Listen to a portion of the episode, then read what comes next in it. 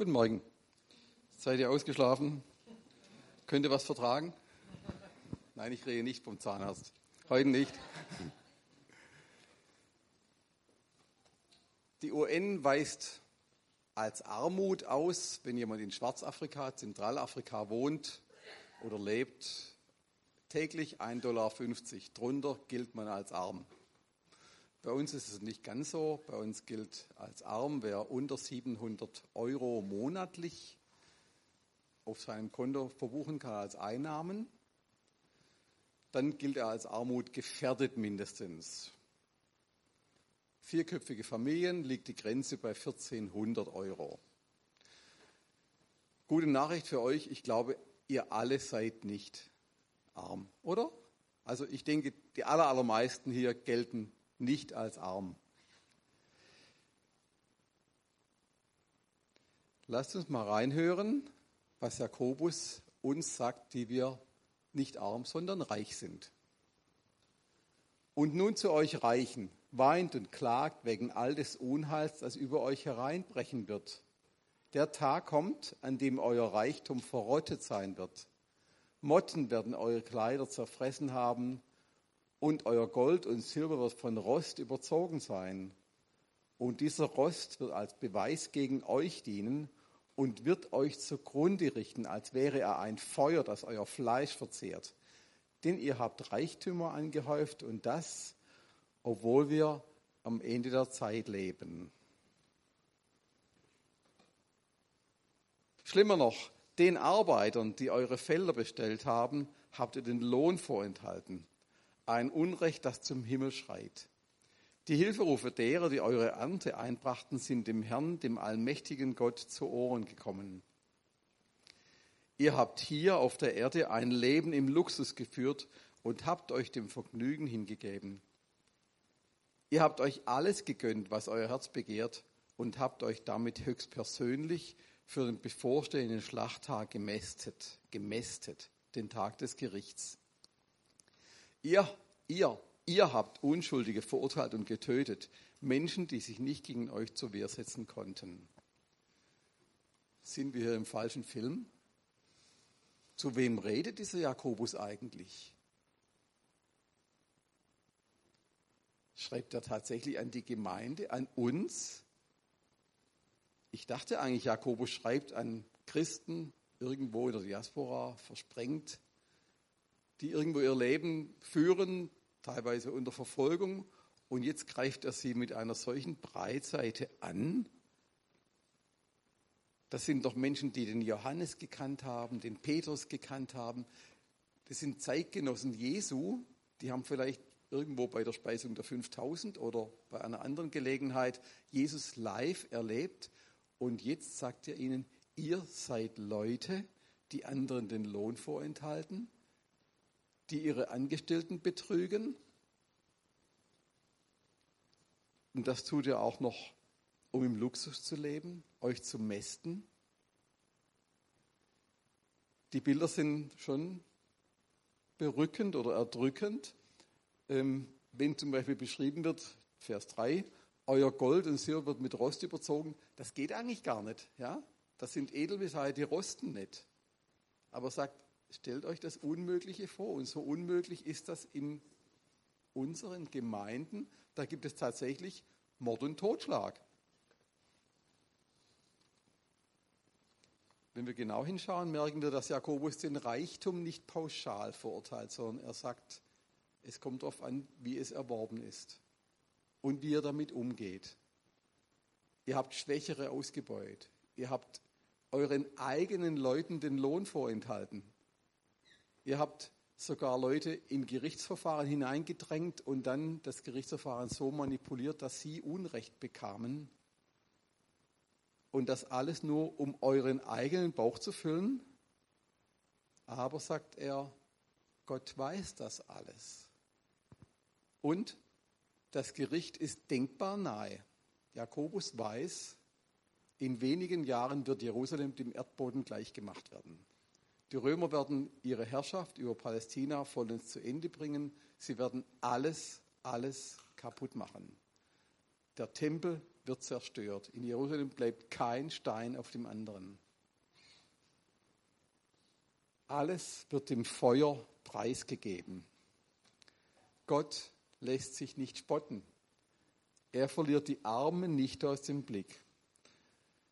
Wir wollen heute den Jakobusbrief abschließen. Deswegen gibt es ein paar Rückgriffe auch und überblicksartige Gedanken. Ich erinnere an Jakobus 2. Hört, meine lieben Geschwister, hat Gott nicht gerade die in, den, die in den Augen dieser Welt arm sind, dazu erwählt, durch den Glauben reich zu werden? Reich, kommt hier wieder vor. Hat er nicht gerade sie zu Erben seines Reiches bestimmt, zu Erben des Reiches, dass er denen zugesagt hat, die ihn lieben? Doch was macht ihr? Ihr behandelt den Armen geringschätzig. Sind es denn nicht die Reichen, die euch unterdrücken und euch sogar vor die Gerichte schleppen? Und sind es nicht die Reichen, die den wunderbaren Namen unseres Herrn verhöhnen, der über euch ausgerufen worden ist? Die Reichen, besser die unrechtreich geworden. Und das hat eine lange Tradition. Jakobus ist ja ein Jude, er ist in das Volk Israel hineingeboren und er kennt die Jeremiade sozusagen, also den Jammer der Propheten über das unrechtmäßig Erworbene. Gucken wir mal rein in Amos 2. So spricht der Herr. 800 Jahre vor Jakobus, 800 Jahre vorher. Wegen drei Verbrechen von Israel und wegen vier werde ich es nicht rückgängig machen, weil sie den Gerechten für Geld und den Armen wegen eines Paares Schuhe verkaufen. Ich werde nämlich das Gericht nicht rückgängig machen. Sie treten nach dem Kopf der Geringen wie auf den Staub der Erde und den Rechtsweg der Elenden beugen sie. Hört dies Wort, ihr Kühe Baschans auf dem Berg Samarias, die die Geringen unterdrücken, die Armen schinden und zu ihren Herren sagen, bring her, dass wir trinken. Geschworen hat der Herr, der Herr bei seiner Heiligkeit. Ja, siehe, Tage kommen über euch, da schleppt man, schleppt man euch an Haken weg und euren Rest an Fischerangeln. Die Kühe Baschans, das sind die fett gewordenen Frauen der Reichen, die da sitzen bei Kapaun und Krimsekt und sagen, schaff her, komm, wir brauchen noch mehr. Wir wollen wir wollen uns mästen, wir wollen genießen. Shoppen reicht nicht, wir wollen richtig genießen.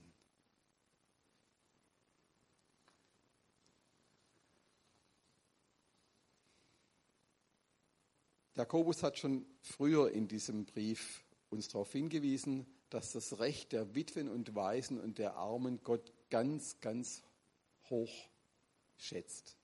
Denn Gott ist ein barmherziger Gott einer, der die Armen, die Schwachen sieht und schützt. Und wenn wir Ebenbilder Gottes sein wollen, dann als erstes das, barmherzig, freundlich zu denen, die ohne Rechte sind. Das zeichnet christliche Gemeinde auch aus. Aber dann kommt hier dieser Angriff auf die Reichen. Wie sieht das aus? Wie können wir das einsortieren? Die Ausleger sind sich da gar nicht einig. Die einen sagen, okay, Jakobus spricht zu Christen in der Gemeinde und dann gibt es das da. Andere sagen, hm, das sind die Juden drumherum, die die Christen unterdrücken. Die sind gemeint, die schießt, äh, die nimmt hier Jakobus aufs Korn. Und andere wieder sagen, vielleicht ist es ein Kompromiss, vielleicht sind es Leute, die in der Gemeinde leben, aber nicht eigentlich den wahren Glauben gefunden haben, die sich in der Gemeinschaft wohlfühlen, aber ihr Denken mitbringen, ihre Gewohnheiten, sich Vorteile zu verschaffen. Und die finden in den Gemeinden ein besonders gutes Fressen, denn in der Gemeinde ist man ja freundlich miteinander und beargwöhnt sich nicht. Etwas vom Interessanten an der Bibel ist ja und auch vom Überzeugendsten ist, dass sie so ehrlich ist.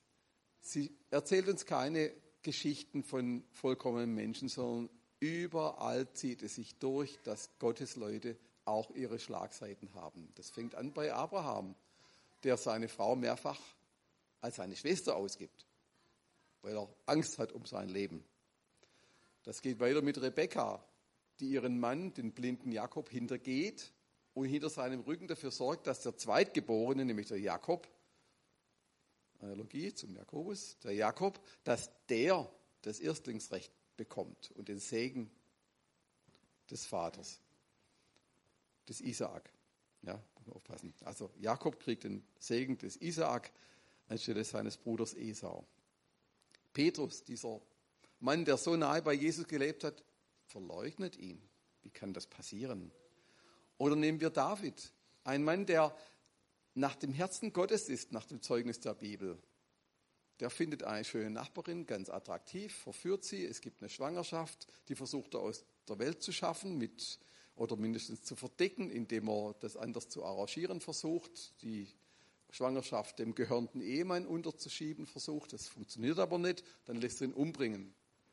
Gott hat es gesehen. Er steht auch später zu David, denn es gibt Vergebung. Es gibt ein reumütiges Herz. Aber nichts Menschliches ist dem Volk Gottes fremd. Und ich glaube, dass der Jakobus uns das sagen will. Leute, wir müssen davon ausgehen, unter uns gibt es nicht nur Heilige und völlig mit, im Einklang mit dem Wort Gottes lebende Menschen, sondern auch solche, die da noch hineinwachsen dürfen, wo noch Nachholbedarf besteht. Es gibt Mitläufer, die vielleicht sogar die Arglosigkeit der Gemeindemitglieder ausnutzen. Leute, ich habe mir das nicht ausgedacht, das steht da. Sorry, aber ich muss es euch so sagen. Ähm, das sind vielleicht auch Menschen, die sich fürs Evangelium mal geöffnet haben, angefangen haben, mitgegangen sind. Und dann ist es doch verschüttet worden. Das Evangel der, der Brief des Jakobus schließt, meine Geschwister, wenn jemand unter euch ist, der sich von der Wahrheit abwendet, also das mal gesehen, geschmeckt hat und auf einen Irrweg gerät. Wenn ihr den wieder auf den richtigen Weg zurückführt, dann sollt ihr wissen, wer einen Sünder von seinem Irrweg zurückholt, wird dessen Seele vor dem Tod retten und bewirken, dass diese Menschen die vielen Sünden, die er begangen hat, vergeben werden.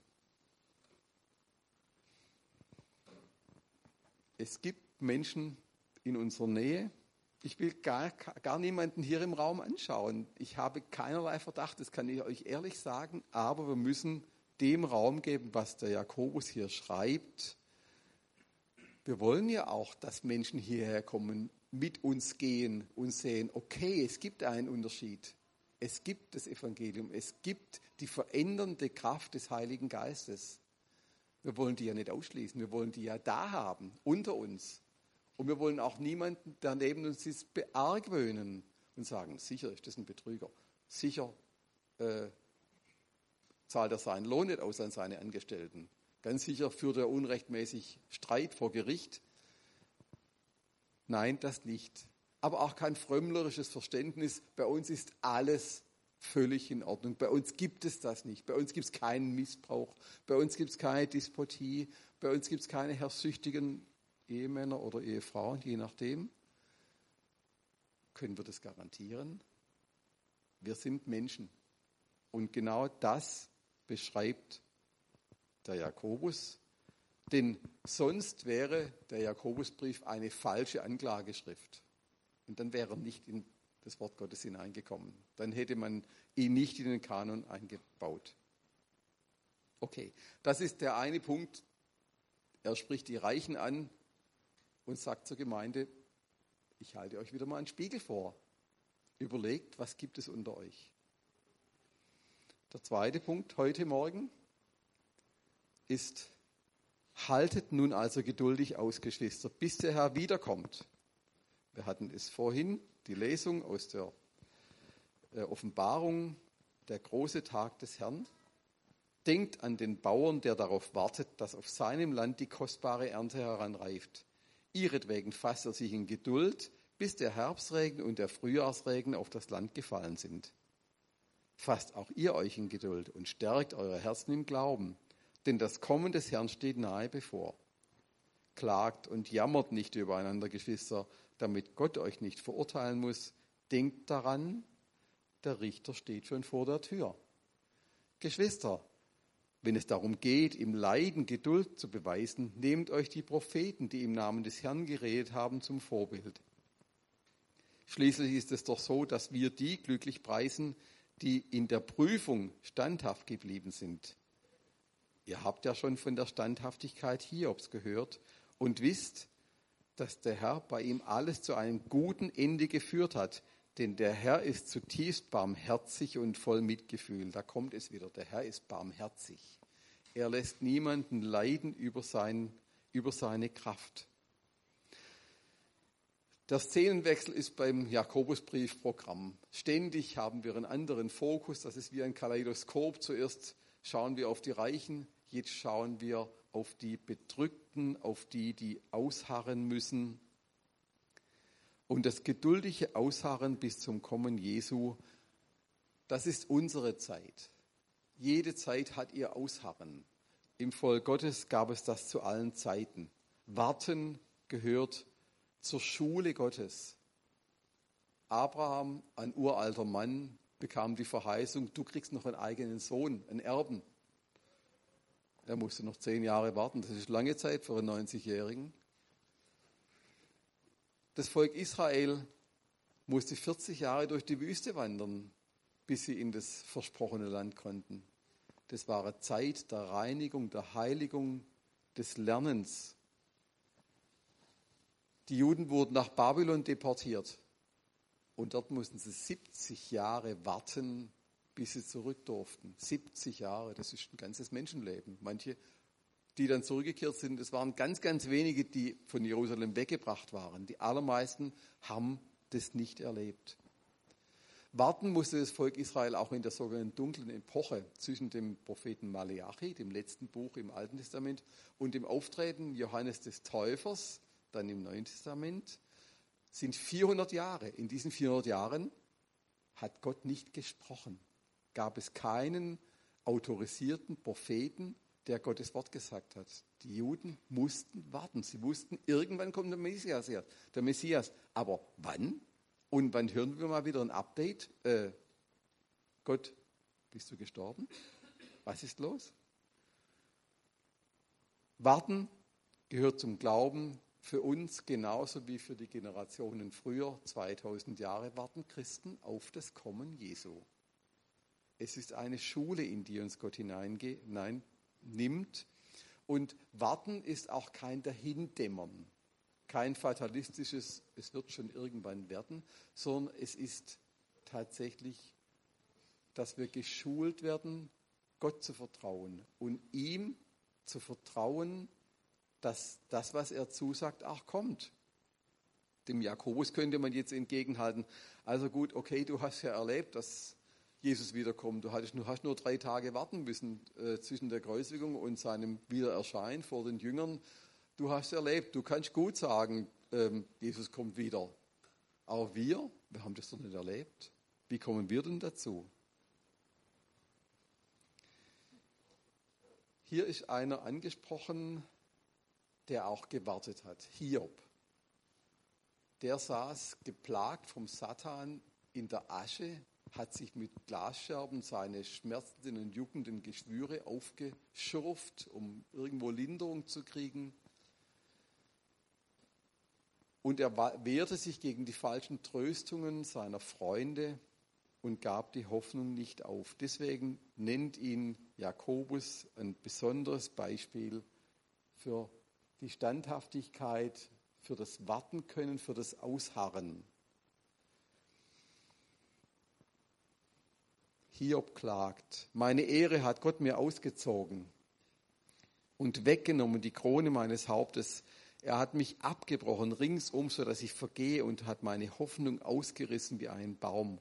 Und sein Zorn ließ er, ließ er gegen mich entbrennen und achtete mich seinen Feinden gleich. Mein Atem ist meiner Frau widerlich und stinkend bin ich in den Kindern, bin ich den Kindern meiner Mutter geworden. Erbarmt euch über mich, erbarmt euch über mich, ihr meine Freunde, denn die Hand Gottes hat mich getroffen. Doch ich weiß, mein Erlöser lebt und als der Letzte wird, wird er über dem Staub stehen. Und nachdem meine Haut so zerschunden er sein, nachdem man meine Haut so zerschunden hat, werde ich doch aus meinem Fleisch Gott schauen. Das ist die Standhaftigkeit des Hiob, der Gott nicht weggeworfen hat, wie ihm seine Frau ganz früh schon empfohlen hat. Vergiss Gott und stirb, aber gib endlich Ruhe. Ja? Nee. Er hat sich gewehrt und hat seine Hoffnung weitergetragen. Christen haben das Vorrecht, eine Hoffnung zu haben. Denn wir haben den Heiligen Geist und der macht unsere Herzen gewiss, dass es ewiges Leben gibt. Und die Hoffnung der Christen ist kein vages Spekulieren, sondern eine feste Überzeugung, wie es Paulus schreibt. Es ist aber der Glaube eine feste Zuversicht dessen, was man hofft und ein Nichtzweifeln an dem, was man nicht sieht.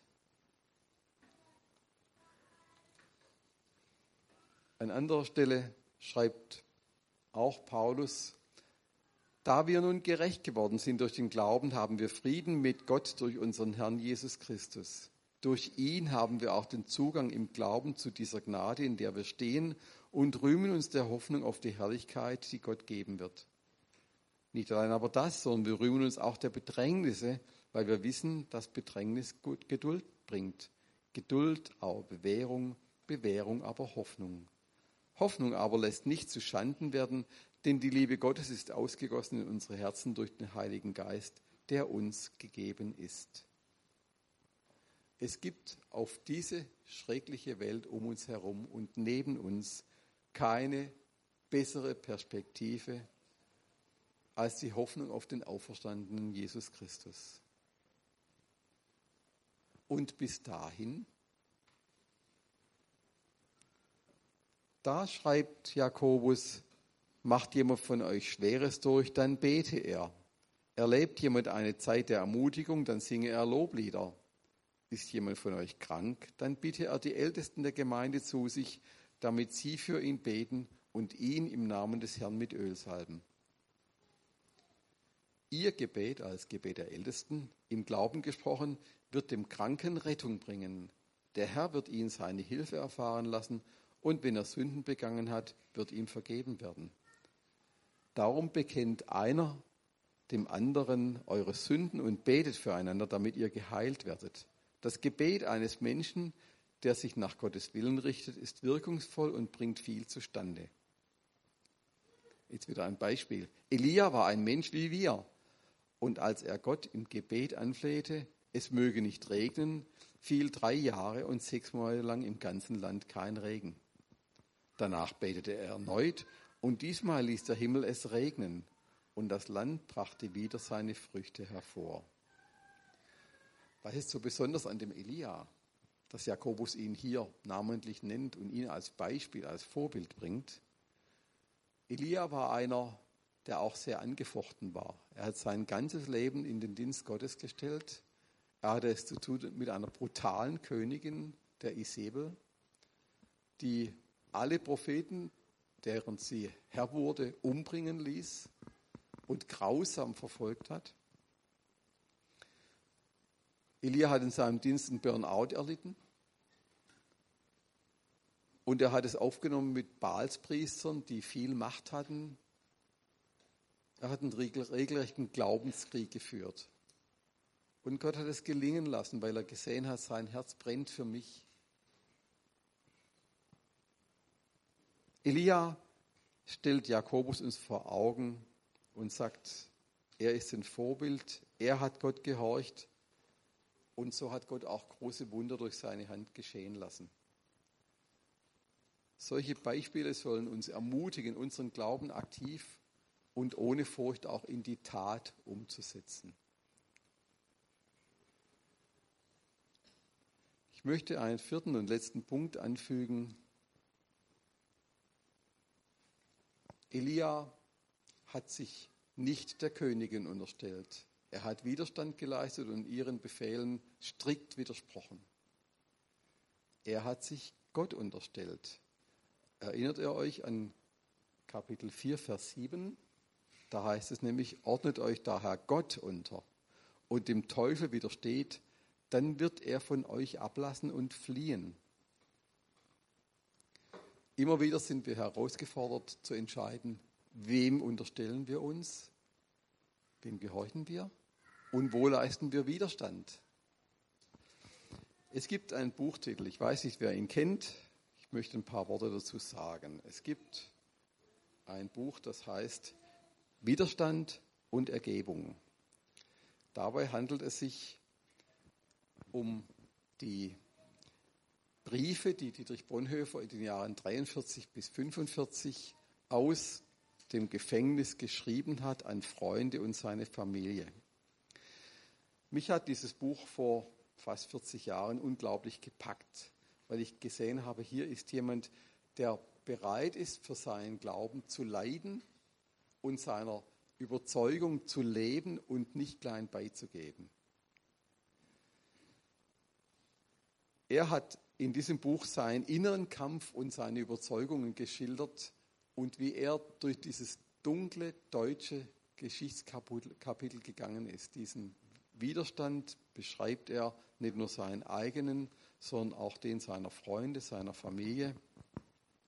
Wer es genauer nachlesen möchte, hier, das ist jetzt der Werbeblock aus dem SCM-Verlag, gibt es ein sehr, sehr gutes Buch, eine gut lesbare Biografie, gibt es auch in Englisch, aber auf Deutsch auch zu lesen, ähm, das Leben des Dietrich Bonhoeffer. Er wurde 1906 geboren in eine stark humanistisch, wissenschaftlich, musisch geprägte Familie, hatte eine tolle Karriere als Theologe vor sich und hat aber ganz, ganz früh gemerkt, hier läuft was ganz furchtbar schief in Deutschland. Er hat ganz früh schon gesehen, wohin das mit den Juden führt.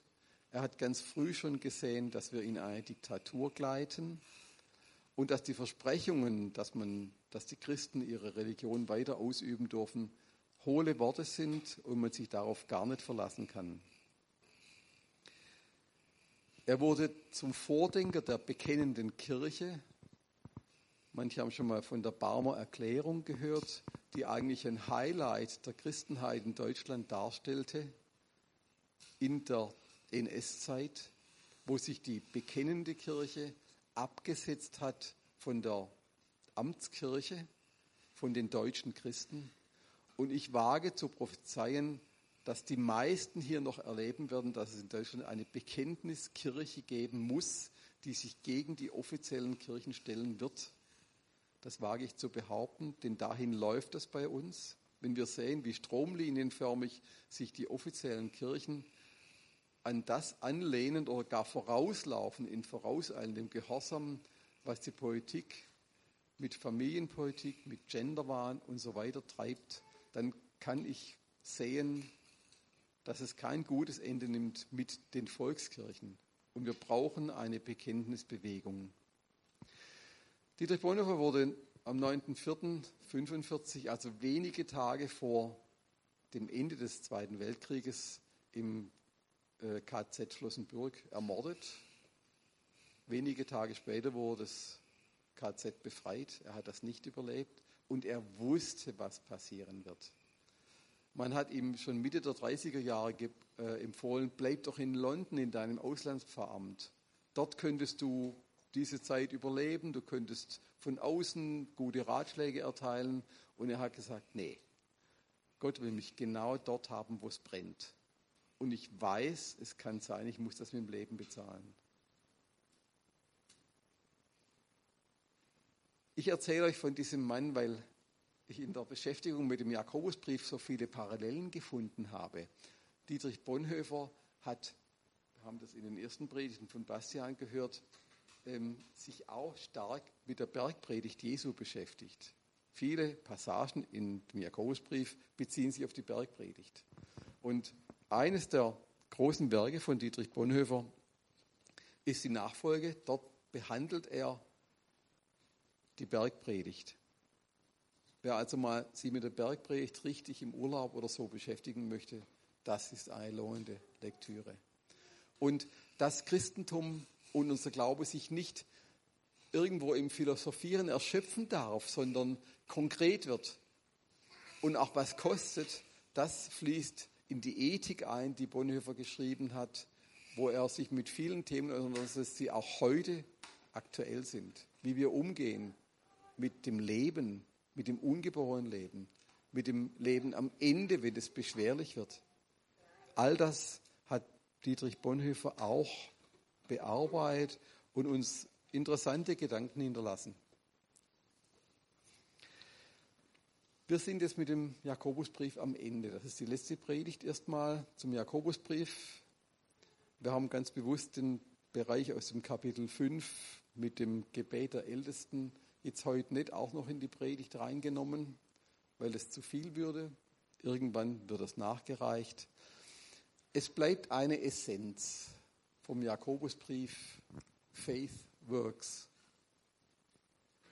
Glaube und Werke sind keine Gegensätze, sondern beides sind integrative Bestandteile unseres Glaubens. Der Nachfolge Jesu letztlich.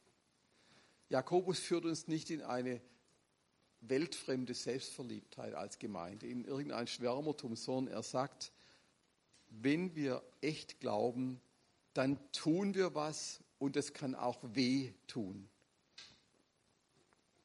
Aber die Erinnerung an das Kommen Jesu, die gibt uns Kraft dafür. Die stärkt uns. Und die wirkmächtige Kraft des Gebets ist das, was wir wirklich jeden Tag erleben dürfen.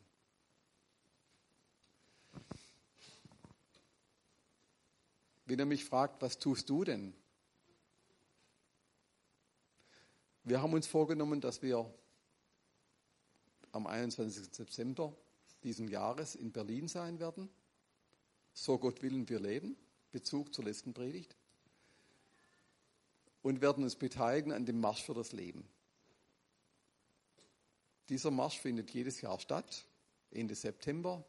Es geht darum, zu protestieren gegen die Abtreibungspraxis in Deutschland.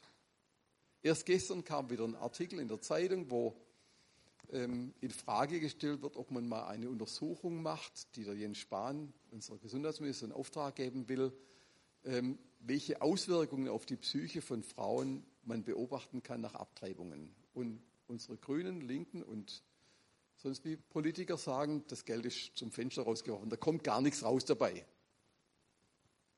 Wir wissen es besser. Wir wissen, dass es ganz viele Frauen gibt und auch Männer und verhinderte Großeltern, die darunter leiden, dass ein Leben abgebrochen wurde. Wir werden im September, so gut will wir das können, nach Berlin fahren oder fliegen. Und ich lade herzlich dazu ein, wer möchte mitgehen, ihr könnt auf uns zukommen. Wir wollen versuchen, das zu organisieren. Lasst mich schließen mit einem Zitat von Dietrich Bonhoeffer, der einfach uns mit hineinnimmt in die Realität.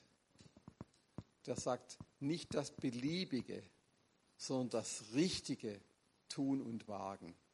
Nicht im Möglichen schweben, sondern das Wirkliche tapfer ergreifen. Nicht in der Flucht der Gedanken allein, in der Tat ist die Freiheit. Tritt aus ängstlichem Zögern heraus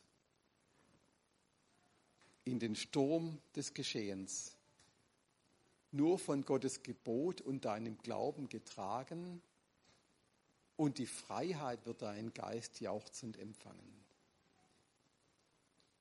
Tut was, tut was, sagt Jakobus. Und nicht nur damit was getan wird. Nicht der Weg ist das Ziel, sondern wir haben ein Ziel, wir haben einen Herrn, der kommt wieder und ihm Ehre zu machen. Das macht man auch mit Taten, nicht nur mit Bekenntnis. Beides gehört zusammen. Ich möchte noch beten. Wollt ihr aufstehen dazu?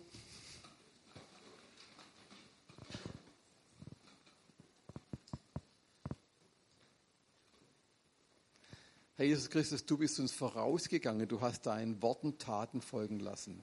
Du warst dir nicht zu schade, die Aussätzigen anzufassen. Du hast dich mit ihnen in Berührung gesetzt. Du hast dich mit Mördern umgeben. Du hast dich mit Dirnen, mit Kollaborateuren abgegeben.